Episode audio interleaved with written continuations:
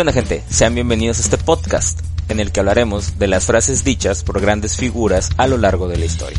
Yo soy Alan Durazo, comenzamos.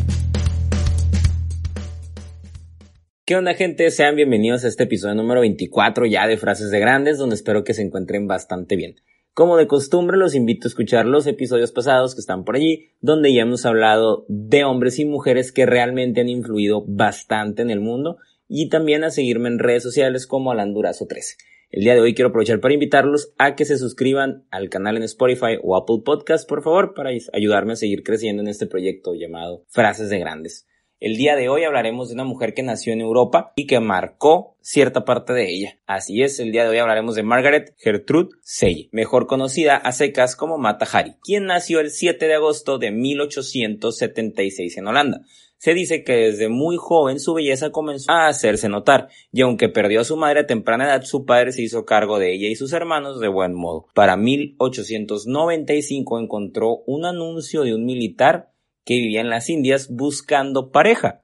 Ella, pues, dijo que era buena idea, comenzó a mandarle unas cartas, él contestó y tarde que temprano se casaron. Matrimonio donde ella tuvo dos hijos, pero lamentablemente uno de ellos falleció por causas, pues, de enfermedades, ¿no? Y se dice que, pues, la pérdida, como debe serlo para cualquier matrimonio, fue bastante dura. Por eso es que él se clava en la bebida y ella buscando distracciones comienza a bailar la danza típica de aquel país. Tanto fue que le gustó que llegó a dedicarse a ella, ¿no? Pero volviendo a lo duro que fue para la pareja la pérdida del niño, eh, se siguió agravando el alcoholismo de su esposo y yo sé que aún vivimos en un planeta bastante machista, pero en aquel entonces lo era mucho más, a él también le afectaba mucho que ella fuera bailarina, por lo cual es que optan por el divorcio. Eh, en aquel entonces, por lo mismo el machismo, él logra quedarse con, la, con el hijo, ya que le comenta a las autoridades y las convence de que ser bailarina era algo muy mal en aquel tiempo, entonces consigue quedarse, ¿no? Y por esto es que Mata Hari se va a vivir a París, fingiendo ser una princesa de nombre Mata Hari, aquí es donde adquiere el nombre, y ofrecía un show de baile un poco cachondón que la volvió bastante famosa. Se dice que los parisinos se volvían locos por verla. Se dice que incluso los boletos de primera fila eran los que se acababan más rápido. Se dice incluso que viajó por toda Europa juntando dinero, haciendo muy buen negocio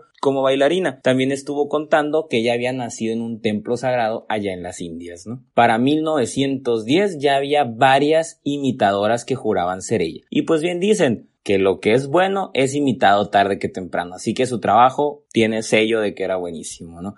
En 1914 también recibe una oferta de trabajo bastante inusual por parte del cónsul alemán, que le ofrece volverse informadora, slash espía, por eso es que se va, es que ando dando vueltas, pues se regresa a Francia, se sitúa ella en Francia, la capital, en donde comienza a relacionarse con militares de alto mando para sacarles información. Obviamente tarde que temprano también le iban a, a, cachar, ¿no? Entonces cuando comenzaron a dudar de ella, ella negoció para trabajar para ellos también. Entonces ella le sacaba información a ambos lados y la entregaba también en ambos lados. Entonces ella ganaba doble sueldo ahí, ella estaba creciendo de un modo muy raro porque trabajaba para ambas naciones. Y para 1917, pues todo fraude tarde que temprano cae. Entonces la descubren, fueron por ahí a un hotel donde estaba a punto de tomar un baño, toma el baño y después de esto pues la arrestan y se la llevan a juicio, donde es declarada culpable por el delito de alta traición,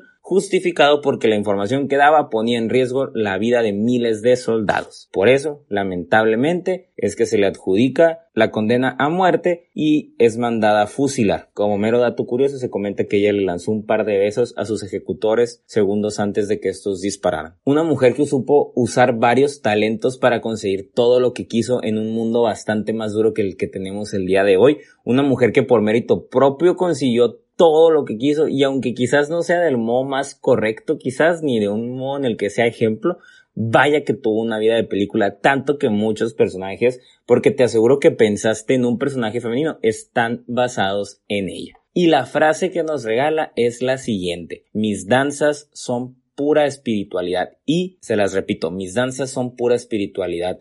Les comento un poco de por qué la escogí ella y a la frase, porque la verdad es que me pareció sumamente interesante su vida. Me gustó que no se dejó vencer por la adversidad, y es que, aunque es un tema muy polémico en el cual no quiero adentrarme mucho, ser mujer hoy en día es difícil, pero lo era aún más en aquel tiempo, y más estando divorciada. Entonces, Me gustó cómo ella logró superarse haciendo cosas que le gustaban como bailar y además siendo espía para dos países de los cuales se burlaba en su cara. Y cuando dice son pura espiritualidad, nos deja claro que para cualquier cosa que nosotros hagamos es muy importante meterle el espíritu. Eso es lo que marca la diferencia.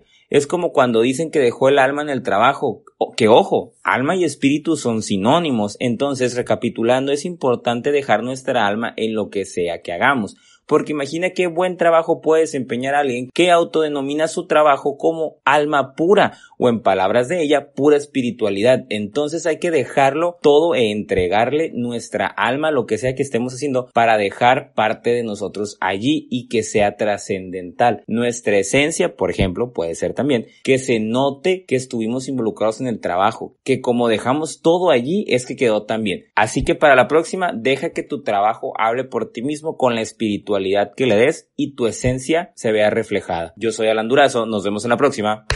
Un abrazo.